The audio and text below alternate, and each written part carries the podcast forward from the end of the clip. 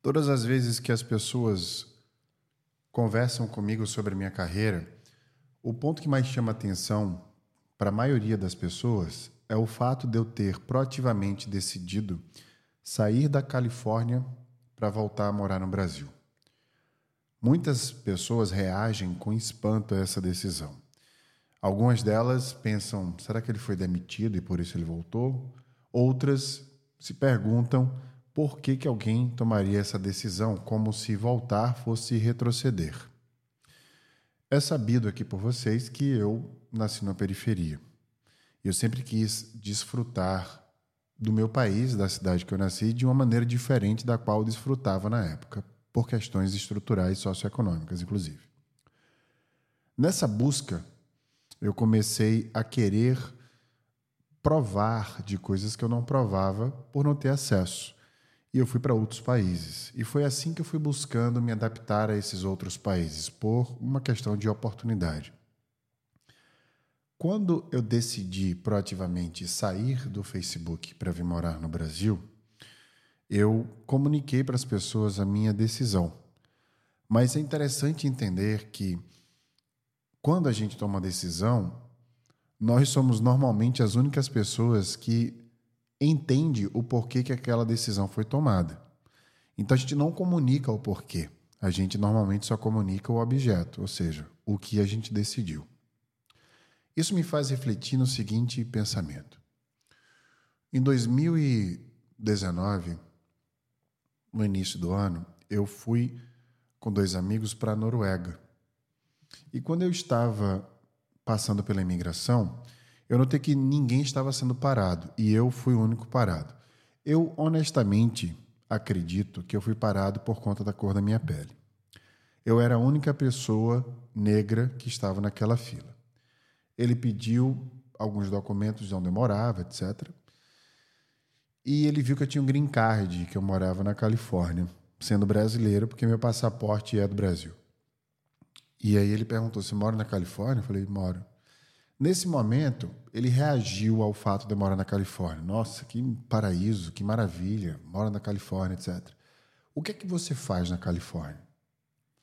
Como eu sei que ele está buscando entender quem eu sou e o que eu faço, eu naturalmente e diretamente falei: eu trabalho no Facebook.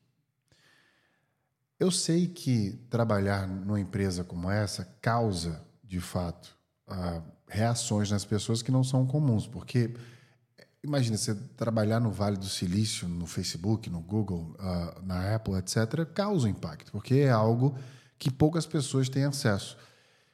E eu vi que ele ficou ali emotivo, chamou dois outros oficiais para falar que eu morava na Califórnia e trabalhava no Vale do Silício para o Facebook.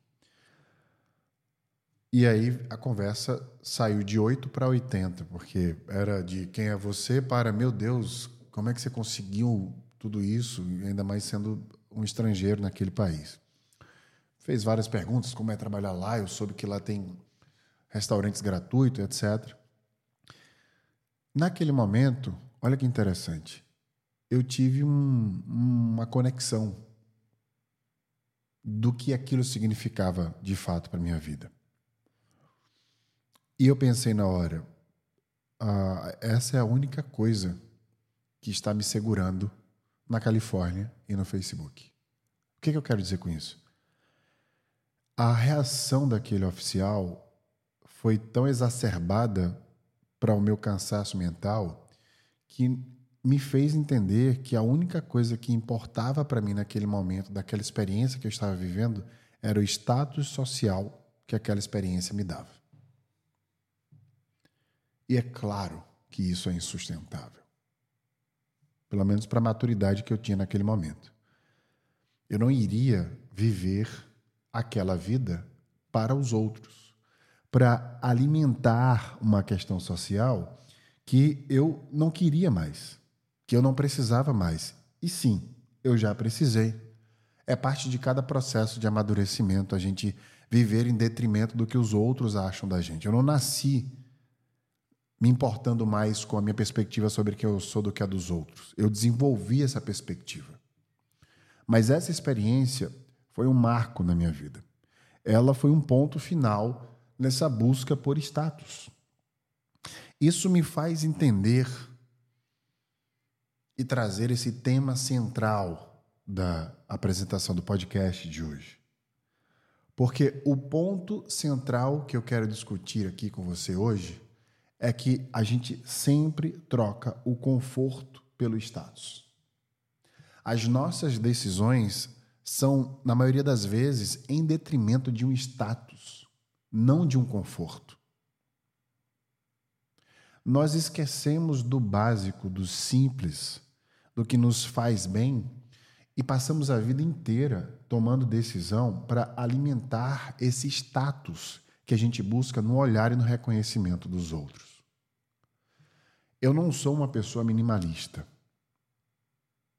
Mas as coisas que eu tenho, que eu conquistei com o meu trabalho, são coisas em detrimento do meu conforto. São coisas que eu conquistei para mim, para construir uma vida que eu quero. Por isso que eu sempre falo que egoísmo e felicidade são temperos do mesmo prato. Se nós não formos egoístas, a gente vai estar sempre tomando decisão para alimentar o status. E quando eu falo status, eu falo como um, uma esfera de alimentação do olhar do outro sobre quem nós somos. Eu quero fazer uma pausa aqui para te perguntar. Para para prestar, prestar atenção nos teus sonhos, nos teus objetivos de vida, em toda a vida que você construiu até agora e me responda a seguinte pergunta: As decisões que você toma ela é mais baseada no teu conforto, no que você busca para você mesmo, só para você, ou ela é mais baseada no status, de como você quer ser visto pelas outras pessoas? É confortante saber que você ganha mais dinheiro do que outras pessoas, que você tem acesso a, a várias outras coisas que as pessoas vão te admirar por estes acessos. É confortante socialmente você se posicionar como alguém que tem um emprego bom, que foi promovido. É confortante você calçar os sapatos de uma pessoa que tem uma alta aceitação social. Mas esse conforto, ele é superficial. Ele pertence apenas na interação social e naquele momento. Tem muita gente que eu digo que o único momento de sucesso dessas pessoas em relação ao que elas se sentem é quando elas falam o que elas fazem. Nesse segundo que elas dizem, eu sou diretor, ou eu sou médico, ou eu sou advogado, são os únicos segundos de felicidade dessas pessoas em relação ao que elas fazem. Porque na prática, quando a gente vai olhar a vida delas e o trabalho delas, é um esforço mental muito grande para sustentá-los. E pouquíssimo feliz viver dentro desse ciclo. Eu faço um exercício sempre que eu dou mentoria coletiva, que é perguntar o seguinte: eu quero fazer esse exercício aqui com você agora. Liste três profissões que você mais admira. Faça uma lista de três profissões. Eu, por exemplo, admiro astronautas, eu admiro professores, eu admiro bombeiros. Coloque essas profissões uma do lado da outra. Três profissões. Agora eu quero que você, se você estiver dirigindo ou cozinhando, mentalmente faça esse exercício. Se não, escreva literalmente para trabalhar a parte motora, como sempre. Agora eu quero que você, abaixo das três profissões que você admira, eu quero que você coloque o que você admira nessas profissões. Dedicação, comprometimento, o que você admira. Depois que você colocar o que você admira, eu quero que você separe quais dessas admirações que você tem por essas profissões são admirações sociais, ou seja, ser um astronauta, ser um médico, ser um advogado para a sociedade, e quais são genuinamente sentimentos, ou seja, não, eu gosto do, da questão, do propósito da profissão, eu gosto do empenho do profissional nessa profissão, do comprometimento dele para se tornar o dela uh, um advogado ou advogada, por exemplo. Depois dessa separação, eu quero te fazer a seguinte pergunta: Você em algum momento pensou ou descreveu o esforço que as pessoas fazem para se tornar estes profissionais que você listou? Imagina a vida de uma pessoa que é astronauta. Imagina o quanto ela se dedica para se transformar no astronauta e quanto tempo ela passa fora do contato, do contexto social, quanto treinamento essa pessoa não tem. Imagina a vida da família dessa pessoa. Vamos ser honestos aqui. Não quero diminuir a importância de um astronauta, ou de um médico, ou de um advogado, mas pensa no esforço que essas pessoas têm para se transformar nestes profissionais. Olha quantos anos você passa na faculdade de medicina para efetivamente ser especialista em alguma área médica. Olha o impacto que isso tem na tua família, na construção de uma família. Olha quantas horas uma pessoa passa para dar um plantão, ou um advogado passa para fazer tantos processos. Quando a gente admira uma profissão, a gente admira muito mais, e esse é meu ponto com esse exercício, o status que a profissão nos traz. Porque a gente não quantifica o esforço e o impacto na nossa vida de fato. A gente não consegue fazer essa projeção. E aqui vai um ponto importantíssimo para esse exercício. Olhe de novo para o que você descreveu dessas profissões, pegue esses sentimentos e aplique a qualquer outra profissão. Porque a maturidade da decisão está no sentimento que a gente quer extrair dela. É um exercício que eu faço sempre que eu planejo a carreira de alguém. Quando você faz um planejamento, comece a planejar pelo sentimento que você quer ter, pelas emoções que você quer sentir. Eu sempre falo isso nos, nos podcasts de planejamento. Para você ser mais assertivo na sua busca, planeje o que você quer sentir. Porque, veja, se eu descrevi que um astronauta é uma pessoa que traz esses tipos de sentimento, na minha perspectiva, quem sabe eu não posso sentir as mesmas coisas trabalhando de uma outra maneira, com menor esforço e que tenha mais a ver com as minhas habilidades. Quer ver um exemplo? Eu tinha um grande sonho de ser ator, de atuar nos palcos no teatro. Eu fiz faculdade de teatro, foi minha primeira faculdade. Eu subi pouquíssimas vezes em um palco para exercer essa função de ator. Vamos extrair os sentimentos que eu queria com isso? Eu queria aparecer, eu queria estar em público, eu queria o reconhecimento público. Olha os status, olha os preenchimentos. Não era necessariamente sobre a arte, era sobre a conexão pública. E tá tudo bem você querer contato público. Você pode querer esse mesmo contato público salvando vidas, por exemplo, em, no Médicos Sem Fronteiras, na África, ou adotando crianças, por exemplo, ou em projetos sociais, meu jeito de conectar-se às pessoas era através do entretenimento, do teatro. Esse é um sentimento genuíno que me preenchia, não necessariamente um status. Outra coisa que me preenchia, eu queria educar as pessoas através da arte, através do teatro crítico, trazer histórias para ampliar a consciência das pessoas. Eu não fiz isso como profissão. Eu comecei a fazer. Muita gente pode alegar erradamente que eu não consegui o que eu queria na minha profissão. Leia do engano.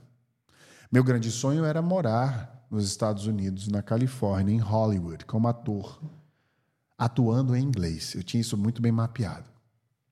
Fui morar nos Estados Unidos, fui morar na Califórnia, atuei em inglês. Aí você pode até alegar, mas você não subiu nos palcos atuando de uma forma característica, por exemplo, ao que você poderia fazer em relação ao seu posicionamento teatral nos palcos. Aqui está o erro.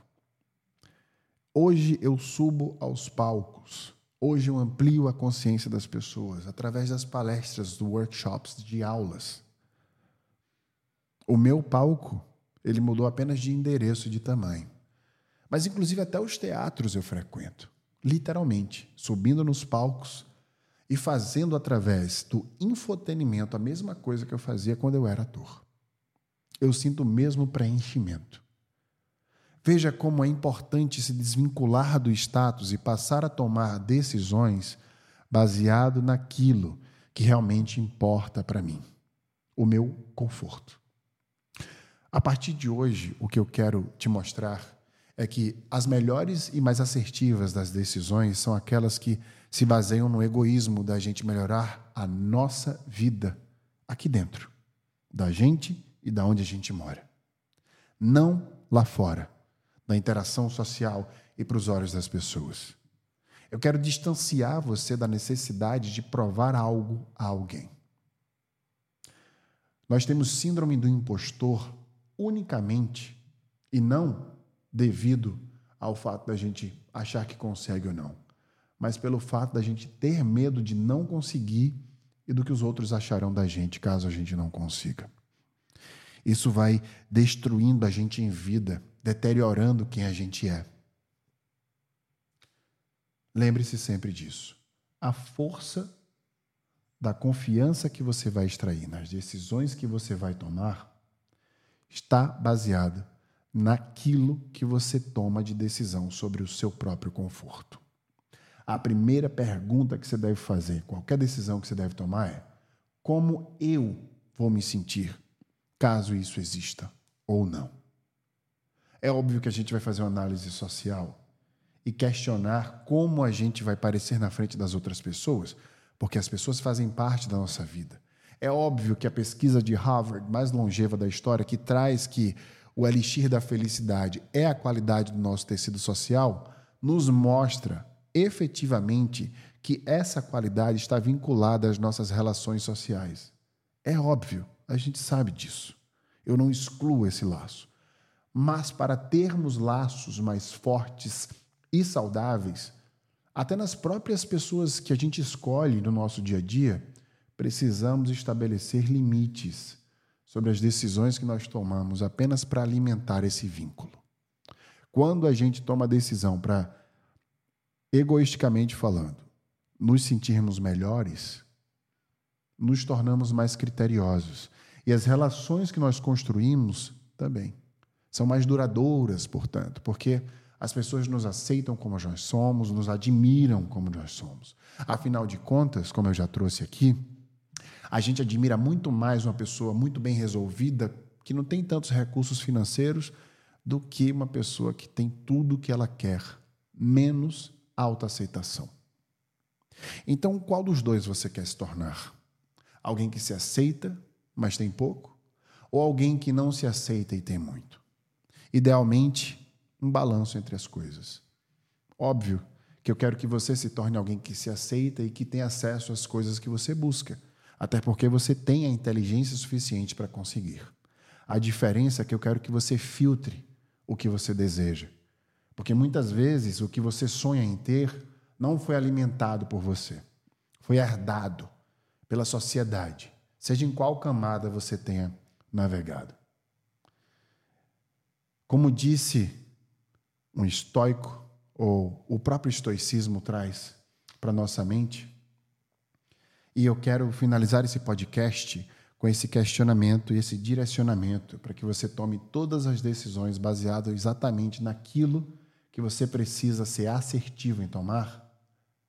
A verdadeira riqueza é ter pouco desejo. Porque quando a gente deseja menos e faz mais o que deve, a gente consegue o que a gente quer.